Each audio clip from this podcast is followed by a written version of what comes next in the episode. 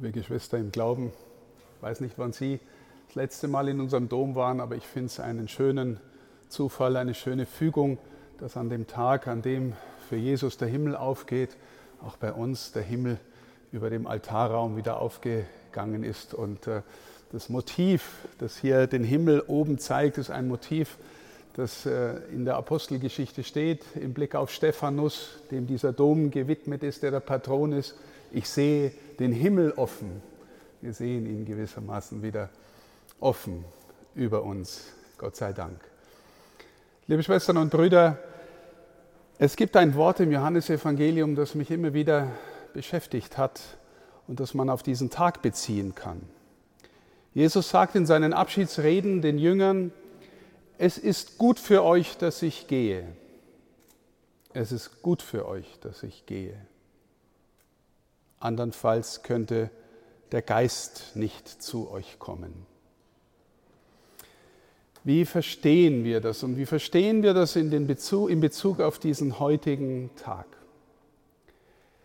Ich möchte es mal, wie so oft, versuchen, auch mit menschlichen Beziehungskonstellationen uns versuchen zu verdeutlichen, auch wenn mir klar ist, dass menschliche Beziehungskonstellationen immer nur gewissermaßen ein Vorschein dessen sind, dafür, wie Gott mit uns in Beziehung sein will. Also die allermeisten von uns haben die Erfahrung gemacht oder wissen, dass es, wenn Kinder in einem Elternhaus groß werden, auch wenn es ein gutes Elternhaus ist und alle dafür dankbar sind, dass es gut funktioniert, ist es trotzdem gut, dass Kinder irgendwann gehen und nicht sagen wir mal, im fortgeschrittenen Alter immer noch im Hotel Mama und Papa leben, sondern dass sie selbstständig werden, auf eigenen Füßen stehen. Und zwar unter anderem deswegen, weil solange man gewissermaßen in enger räumlicher Nähe in einer, sagen wir mal, Eltern-Kind-Konstellation bleibt, dann bleibt die Versuchung, für alle Beteiligten, dass das Kind immer Kind bleibt und zwar nicht nur, natürlich bleibt ein Kind immer Kind von Mama und Papa, aber auch in den, sagen wir mal, Verhaltensweisen, in den eingespielten Gewohnheiten. Ne? Mama kümmert sich immer in ganz bestimmter Weise um den Sohn, die Tochter, auch wenn sie dann schon 30 ist und immer noch daheim wohnt. Und Kind lässt sich vielleicht so kümmern und lässt sich so behandeln. Das heißt, irgendwann ist es gut, wenn die Beziehung unterbrochen wird in dieser räumlichen Nähe, das Kind weggeht, lernt auf eigenen Beinen zu stehen und dann zurückkommt, weil dann die Beziehung zwischen Eltern und Kindern womöglich durch diese Erfahrung in, eine neue, in ein neues Gleichgewicht kommt, wenn es gelingt. Muss nicht immer gelingen. Ne? Manche Kinder sagen, jetzt habe ich die Schnauze voll, ich will nie wieder nach Hause. Manche Eltern sagen, hoffentlich ist er bald weg und ich sehe ihn nicht mehr. Aber wenn es gelingt und äh, die Beziehung sich dann gewissermaßen neu einstellt und neu einpendelt, dann wird man sagen, es war gut oder und es ist gut, dass ich gegangen bin. Und wir auf Augenhöhe zwischen erwachsenen Menschen miteinander kommunizieren können. Es ist gut für euch, dass ich gehe. Ein zweiter Aspekt, wir Menschen sind leibliche Wesen und wir brauchen alle miteinander immer wieder auch leibliche Nähe. In der Corona-Zeit haben wir stark darunter gelitten, auch als kirchliche Gemeinschaft, dass unsere leibliche erfahrbare Präsenz und Gemeinschaft nicht so zustande kommen konnte durch die Pandemie. Denken Sie an ein kleines Baby, das ganz viel leibliche Verbindung, ganz viel Kontakt mit der Mama vor allem braucht, aber auch mit dem äh, Vater, auch mit den Geschwistern. Ein Kind will in den Arm genommen werden, will gehalten werden, will gedrückt werden. Je älter wir werden, desto mehr verändert sich das und zum Beispiel unter Erwachsenen, wenn sie nicht gerade Ehepartner sind oder unter Geschwistern umarmt man sich vielleicht noch als eine symbolische Geste, aber man muss nicht mehr dauernd leiblich aneinander kleben.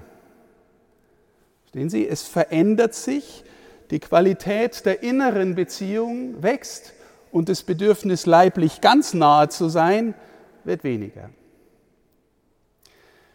Diese beiden Aspekte, die leibliche Nähe und das Verhältnis von Eltern und Kindern, hilft mir zu verstehen, was Jesus meint mit dem Satz, es ist gut für euch, dass ich gehe.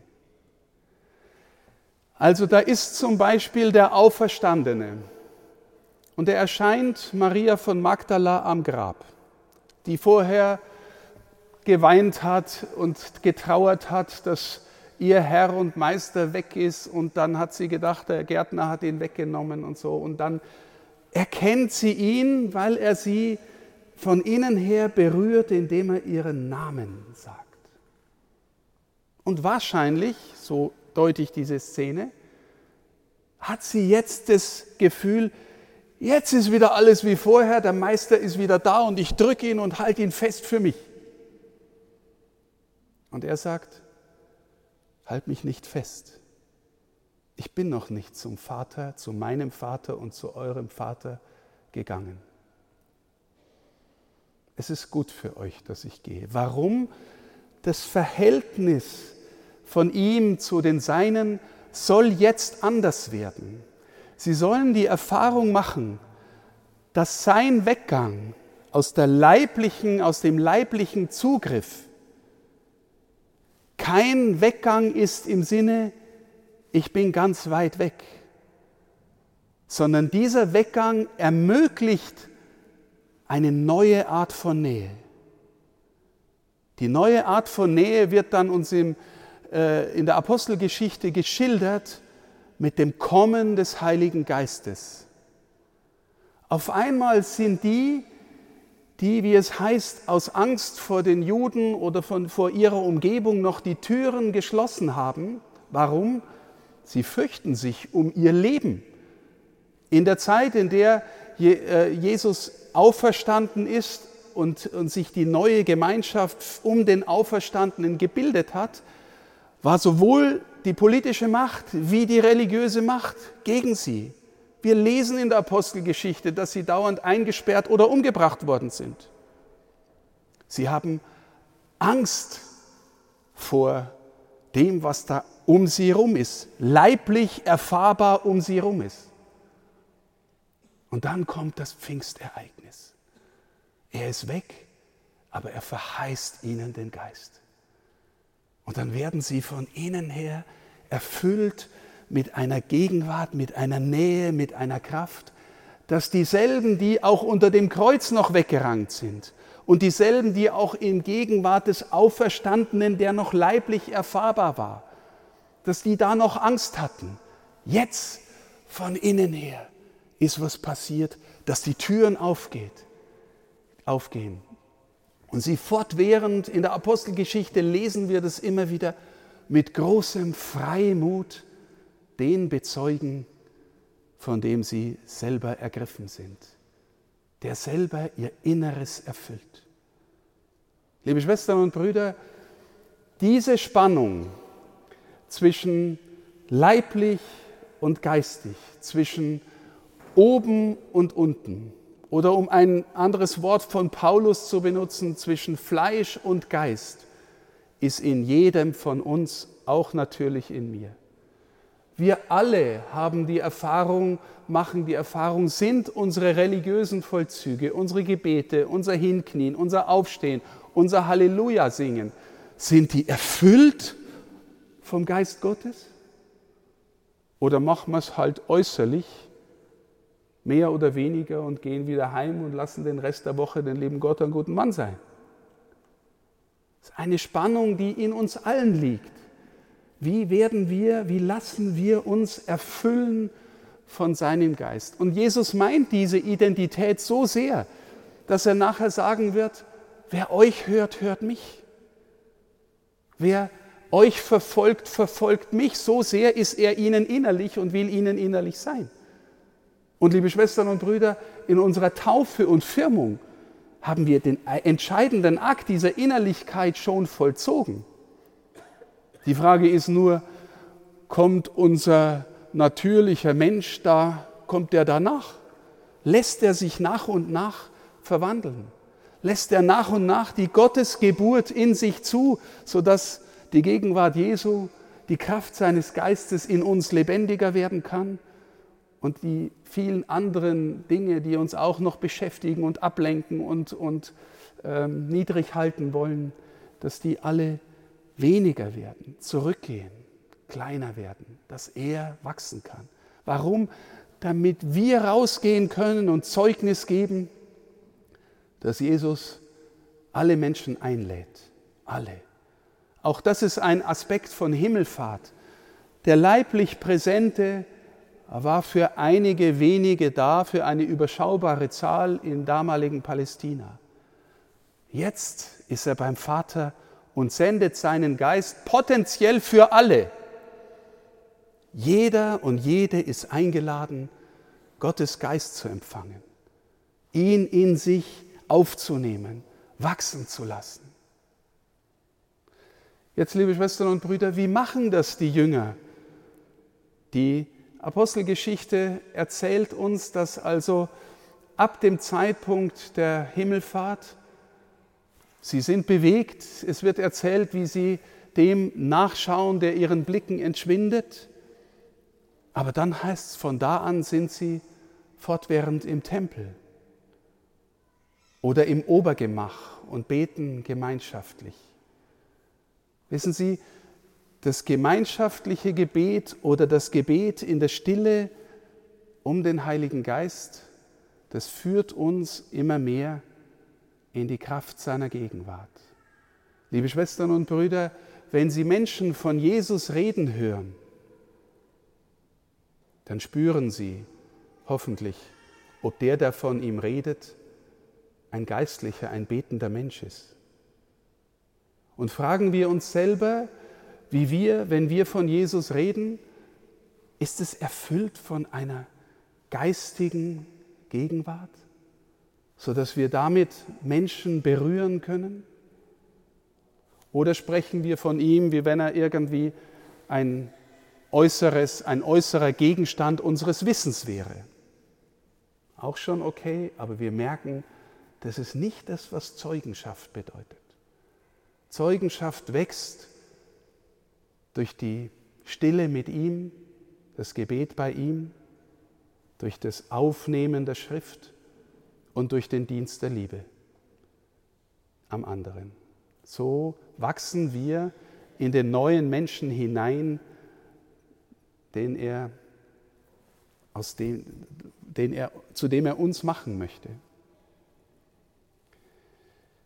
Ein letzter Gedanke, im Johannesevangelium lesen wir auch mal diesen seltsamen Satz, wenn der Geist kommt, dann wird er euch einführen in das, was Gerechtigkeit ist. Und dann sagt Jesus, Gerechtigkeit ist, dass ich zum Vater gehe und ihr mich nicht mehr seht. Das fand ich echt immer komisch, aber das ist auch das, was wir heute feiern. Gerechtigkeit ist, dass ich zum Vater gehe und ihr mich nicht mehr seht. Wenn ich darüber nachdenke, kommen mir drei kurze Aspekte. Das erste ist dieses Universalisierbare. Der Herr ist beim Vater, er schickt seinen Geist potenziell für alle. Das ist echt gerecht, dass nicht nur die zwölf ihn haben oder die paar, mit denen er unterwegs war. Alle. Gerechtigkeit. Der zweite Aspekt von Gerechtigkeit, er schickt diesen Geist so, dass er uns darin die Möglichkeit gibt, vor ihm gerecht zu werden. Vor ihm gerecht zu werden. Die Gerechtigkeit in den Paulusbriefen ist immer die, wer oder was macht uns eigentlich recht vor Gott? Bin ich das selber, weil ich so großartig bin, weil ich so tolle moralische Leistungen vollbringe oder so gut fasten kann? Nein, bin ich nicht. Er macht gerecht. Durch seinen Geist schenkt er uns die Möglichkeit, gerecht zu werden. Und wieder für uns alle besteht diese Möglichkeit. liebe Schwestern und Brüder, wir spüren jetzt, dass Zeugenschaft gar nicht so leicht ist, dass Zeugenschaft innerlich voraussetzt, dass wir uns im Geist öffnen und ihn wachsen lassen. Wenn wir das Ereignis von Himmelfahrt auf Pfingsten hin lesen, was brauchen wir, um den Geist zu empfangen? Ein offenes Herz, dass er kommen kann, dass er uns erfüllen kann. Dass das nicht alles immer schon hinter uns liegt, sondern alles auch noch vor uns liegt. Wir feiern jedes Jahr Pfingsten, damit wir Menschen Jesu werden, Menschen der Kirche werden, Zeugnis geben können. Begeben wir uns mit der Mutter Gottes zusammen, innerlich verbunden mit den Jüngern, in diese Tage auf Pfingsten hin. Bitten wir innig um den Heiligen Geist, dass er in uns wachsen kann und dass wir seine Zeuginnen und Zeugen werden, die voller Freude, Dankbarkeit und Liebe von dem sprechen können, was er an uns getan hat. Amen.